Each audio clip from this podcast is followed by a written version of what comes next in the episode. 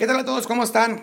Bienvenidos a su podcast Lecturas Lado Yo soy Fego Vázquez y vamos a continuar con este episodio número 6, capítulo número 5 del libro negro de la serie Círculo de Ted Decker. Bueno, ya para este episodio ya todos deben saber que este es un podcast sin edición, es un podcast de lectura y es sin edición, va a haber errores, los van a escuchar ustedes, voy a hacer los errores y ustedes los van a escuchar.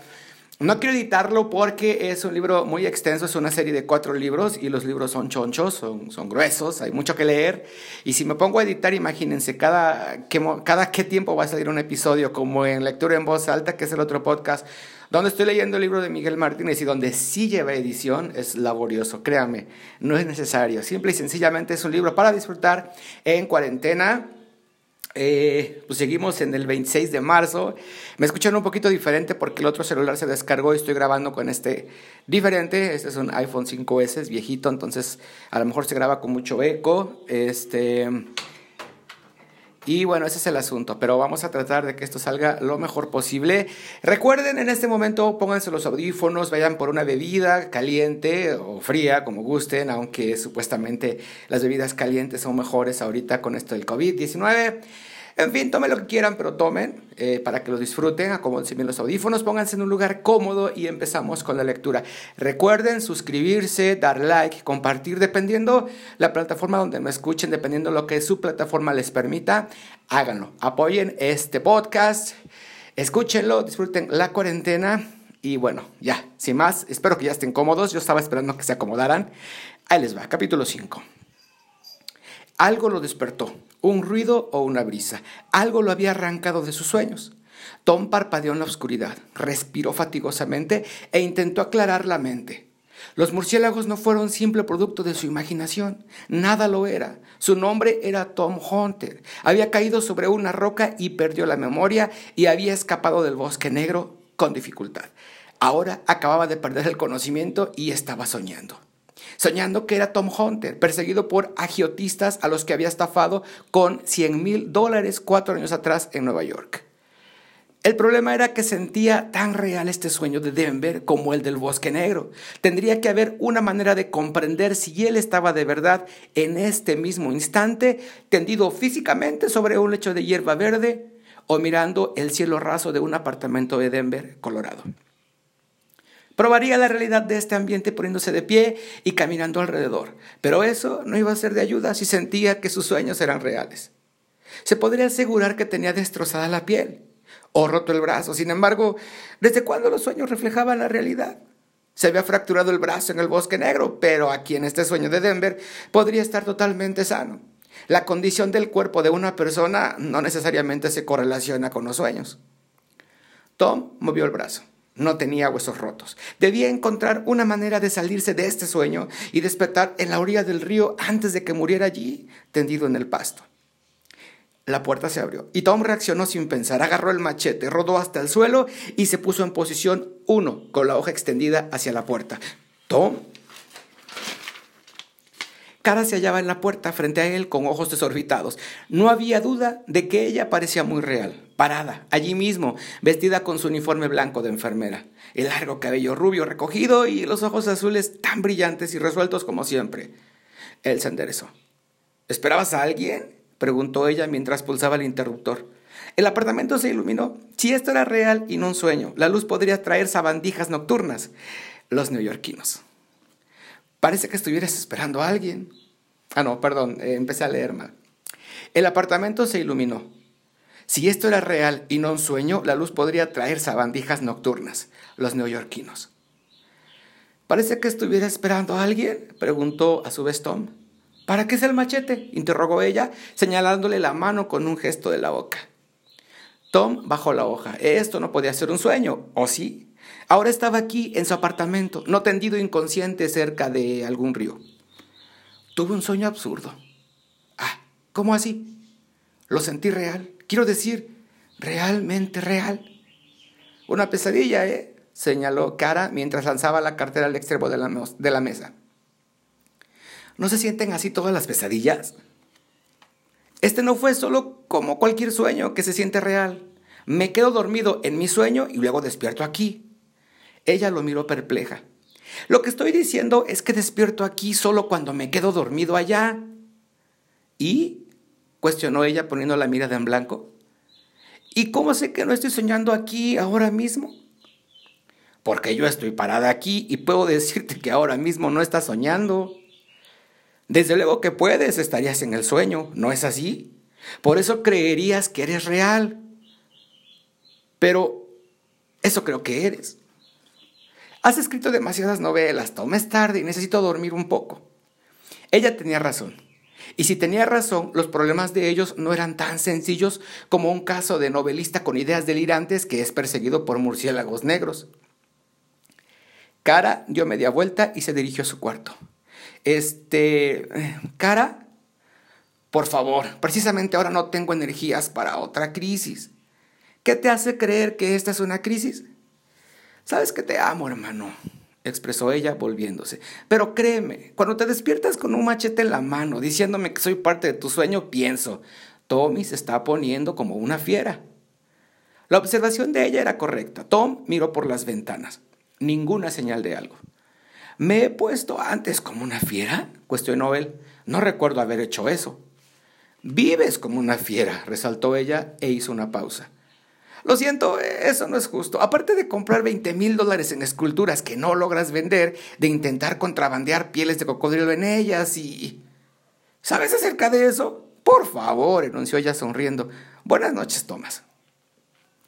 Me dispararon en la cabeza esta noche, confesó, y de pronto le volvió la urgencia, corrió a la ventana y miró, y miró haciendo a un lado la cortina. Si esto no es un sueño, entonces tenemos un gravísimo problema. Ahora estás soñando, afirmó ella. Tom se quitó la gorra. La herida debe de haber sido obvia, porque los ojos de ella se abrieron de par en par. No te engaño, me persiguen unos tipos de Nueva York y me dispararon en la cabeza. Me desmayé en un basurero, pero escapé antes de que me encontraran. Y tienes razón, no estoy muerto. Cara se le acercó incrédula. ¿Te dispararon en la cabeza? Preguntó mientras le revisaba suavemente el cuero cabelludo como haría una enfermera. Está bien, pero nosotros quizá no lo estemos. Es una herida en la cabeza, necesitas un vendaje sobre esto. Es solo una herida superficial. Lo siento, Tommy, no tenía idea. Él cerró los ojos y respiró profundo. Si lo supieras, soy yo quien debería estar apenado, manifestó él y luego continuó hablando entre dientes. No puedo creer que está sucediendo esto. ¿No puedes creer lo que está sucediendo? Tenemos un problema, cara, declaró él caminando de un lado a otro. Ella iba a matarlo, pero ahora él no tenía alternativa. ¿Recuerdas cuando mamá perdió la razón después del divorcio? ¿Y? Yo estaba allí con ella en Nueva York, mamá no podía trabajar, se metió en una grave deuda y fueron a quitarle todo. Le ayudaste a solucionar el asunto, añadió Cara. Vendiste tu parte de la compañía de turismo y la sacaste de apuros. ¿Es eso lo que vas a decir? No, no vendí nada. Yo ya estaba quebrado. No me digas que pediste dinero prestado a esos pillos de los que solías hablar. No hubo respuesta. Tomás, no, no, exclamó ella levantando las manos en exasperación y apartándose luego se volvió. ¿Cuánto? Tom sacó el recibo, se lo entregó y regresó a la cortina, ahora tanto para evitar la mirada de cara como para volver a revisar el perímetro. ¿Cien dólares? Mil, contestó él. ¿Cien mil dólares? Eso es una locura. Bueno, a menos que estés soñando, eso es real. Mamá necesitaba 60 para saldar la cuenta. Tú necesitabas un auto nuevo y yo necesitaba 25 mil para mi nuevo negocio, las esculturas y saliste de Nueva York como si nada pasara, esperando que ellos se quedaran satisfechos con eso. No salí como si nada. Dejé un rastro hasta Sudamérica y luego partí con toda la intención de pagarles a tiempo. Tengo un comprador en Los Ángeles que está interesado en las esculturas. Debería sacar 50 y eso sin el contrabando, solo que tardé un poco más de lo que esperaba. ¿Un poco más? ¿Y mamá? ¿Le estás poniendo en peligro? No, ellos no sabían de ninguna conexión en lo que a registros respecta. Ella obtuvo su dinero del convenio del divorcio, pero eso no lo es aportante. Lo que importa es que me encontraron. Y dudo que estén interesados en algo más que dinero ahora. Carla comprendió el significado, ah, perdón, Cara, no es Carla. Cara comprendió el significado total de lo que él decía. Desapareció cualquier simpatía que sintiera por la herida de la bala de su hermano. Por supuesto que te encontraron, idiota. ¿Qué crees que es esto? ¿Manila? No puedes huir con 100 mil dólares de la mafia y esperar vivir feliz para siempre. Si dejan que alguien logre escapar, les robaría cualquier Tom, Sutano, Mengano y Perencejo. Lo sé, solo me dispararon por el amor de Dios. Tendremos suerte si nos disparan a los dos. ¿En qué estabas pensando al mudarte aquí? Ah, no era. Tendremos suerte si no nos disparan a los dos. ¿En qué estabas pensando al mudarte aquí? La declaración de cara lo golpeó de costado, aspiró profundamente y cerró los ojos. De repente todo el asunto le pareció insostenible. Había arriesgado más de lo que alguna vez su hermana podría imaginar para ayudar a la madre de ambos. Había dejado atrás una vida en Nueva York para protegerla, para cortar radicalmente con todo, para recuperar el negocio de importaciones de él. Nunca se le había ocurrido que, podría, eh, que pondría en peligro a Cara al llevar esta deuda a Denver. Ella quería saber en qué estuvo pensando él al mudarse aquí. Estuvo pensando en que los dos habían sido abandonados por sus padres, en que no tenían amigos de verdad o un verdadero hogar, en que estaban en suspenso entre países y sociedades, preguntándose dónde calzarían. Él quería ser hermano de cara, ayudarla y recibir ayuda de ella. Yo tenía 21, yo tenía 21 años, expresó él. ¿Y qué? Pues que no estaba pensando. Tú pasabas dificultades, lo sé, reconoció ella, dejando caer, con dejando caer con fuerza las manos sobre los muslos. Y estuviste siempre ahí para mí, pero esto simplemente no puedo creer que fueras tan estúpido.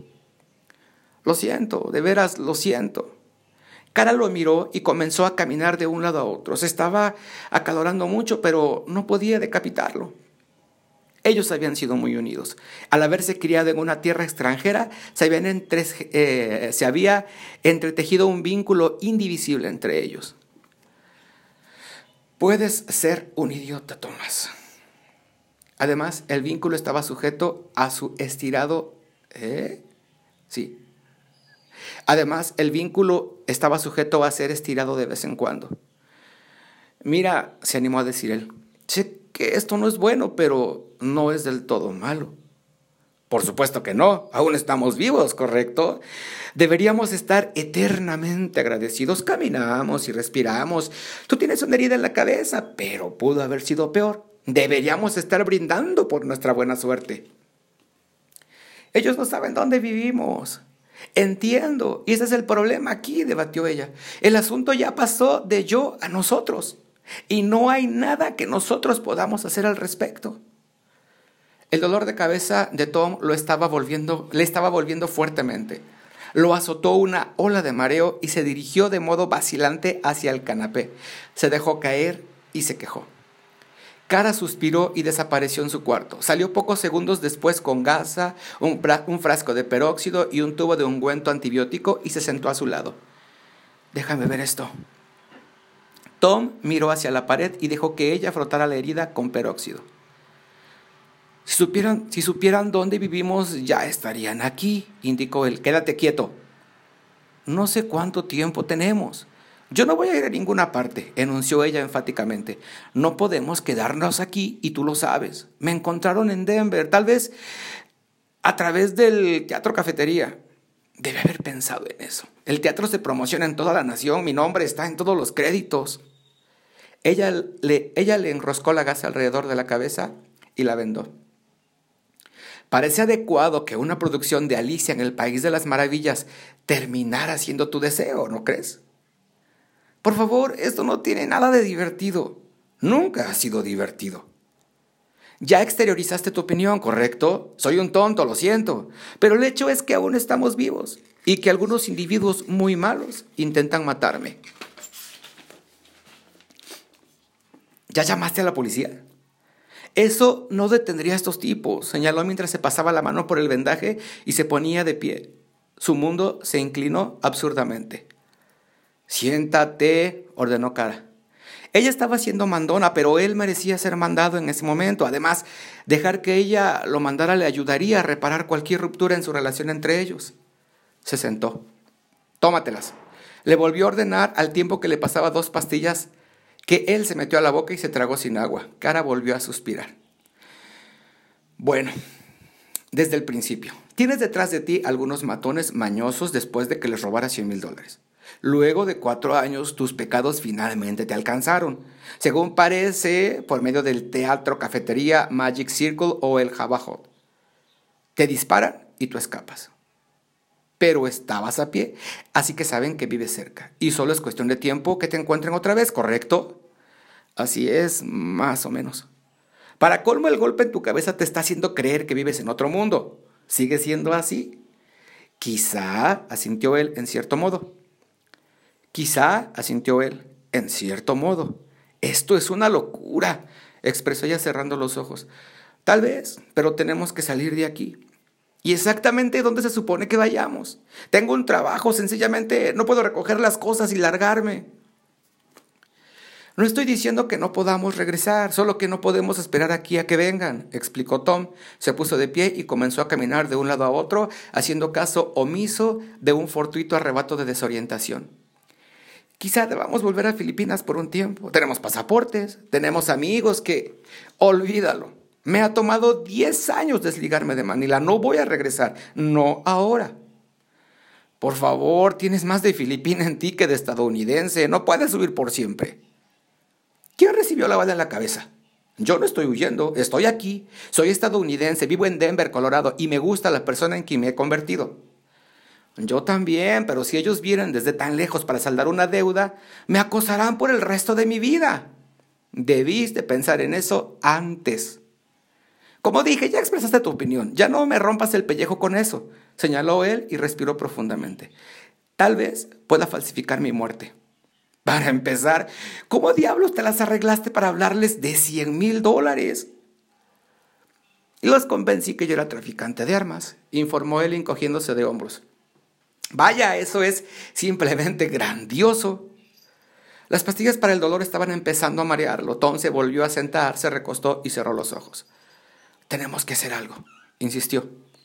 Se quedaron en silencio por un largo minuto. Cara había insistido siempre que era feliz aquí en Denver, pero tenía 26 años, era hermosa y no había saldo. Tenía hermosa. Ay, se quedaron en silencio por un largo minuto.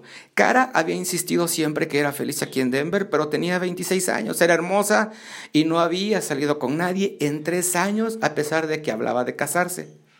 ¿Qué significaba eso? Que era extranjera en tierra extranjera, así como él, por mucho que lo intentaron, no lograban escapar de su pasado. Estoy segura que pensarás en algo, comentó Cara. No creo que yo pueda salir. No voy a dejarte aquí sola, ni de broma, lo aseguró él. Le aseguró él. La cabeza le daba vueltas. ¿Qué me diste? Demerol, contestó ella levantándose y yendo hacia la ventana. Esto es totalmente absurdo. Tom dijo algo acerca de salir de inmediato, algo acerca de que necesitaban dinero, pero su voz sonó distante, tal vez debido al demerol, quizá al golpe en la cabeza, posiblemente porque en realidad se hallaba tendido a la orilla de un río, despellejado, muriendo. Cara estaba diciendo algo. ¿Qué? preguntó él. Eh, en la mañana, hasta entonces. Eso fue todo lo que captó. Pues bien, hasta aquí el episodio número 6, capítulo número 5 de este libro negro de la serie Círculo de Ted Decker. Yo soy Fego Vázquez. Como ven, la historia se va poniendo cada vez más interesante. Tengan paciencia. Ah, probablemente los episodios anteriores como que no les pareció como que iba bien la cosa, pero créanme, esto se pone mejor página tras página. Tiene baches el libro, yo casi lo termino de leer todo. Estoy regresando para grabárselos a ustedes. Y tiene baches como cualquier obra literaria, pero créanme, es un librazo.